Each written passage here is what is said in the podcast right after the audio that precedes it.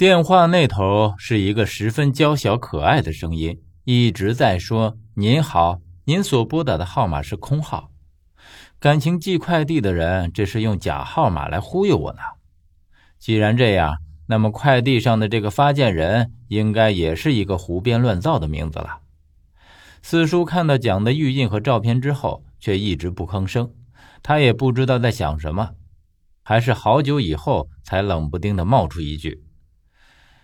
原来这才是你要去西藏的理由。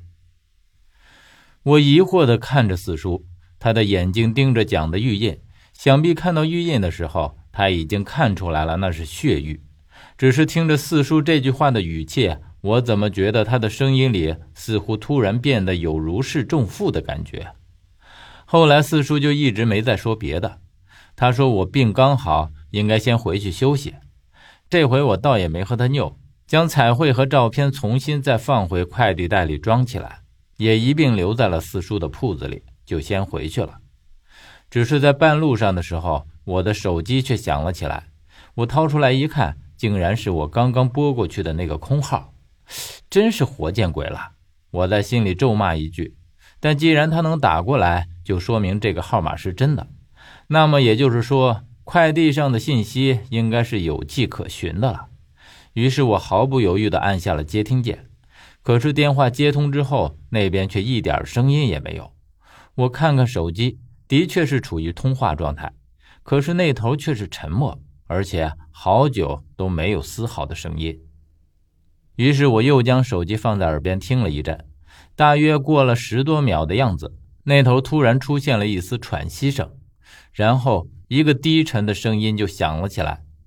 这是一个很深沉的男人声音，从他的声音里，我几乎已经可以想象出他粗犷的面容，而且是面色不善的恶人模样。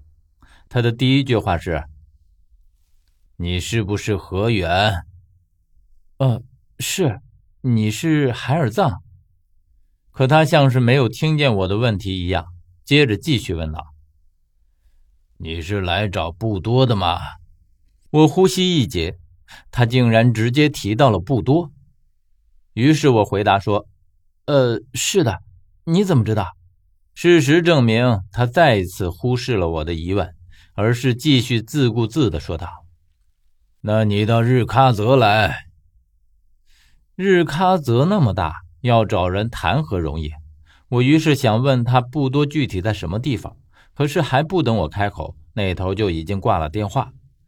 这人说话不清不楚的，三句话，每一句看似简单，可后面都隐藏着许多疑问。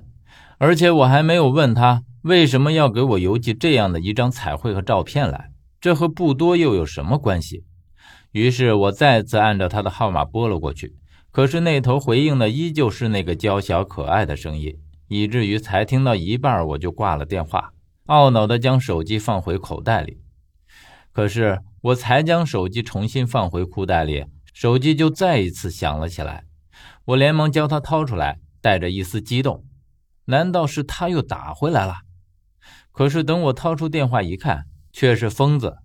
我有些失望，但还是按下了接听键。才接通，就听见疯子那头急促的声音：“何远，小峰有没有去找过你？你最近见过他没有？”我感觉到有点不对劲，于是回答道。自从从医院见过，就一直到现在了。你怎么了？哎呀，小峰不见了，估计是那天从医院回来就已经失踪了。你知不知道他有可能去了哪儿？小峰的生活单调乏味，并没有什么社交。用现在的流行话来说，就是标准的宅男一枚。除了下地之外，不是窝在家里看电影电视剧，就是来我这里闲聊。既然他不在家，也没来找我。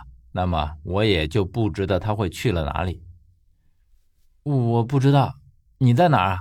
我来找你，我们细说。我和宁环在小峰家门口敲了一天的门了，里面没人。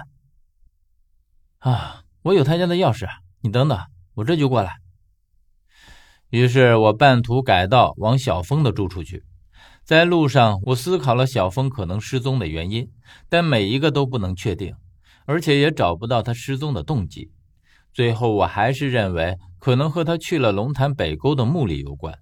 就像疯子说的，自从去了那里之后，他就变得怪怪的。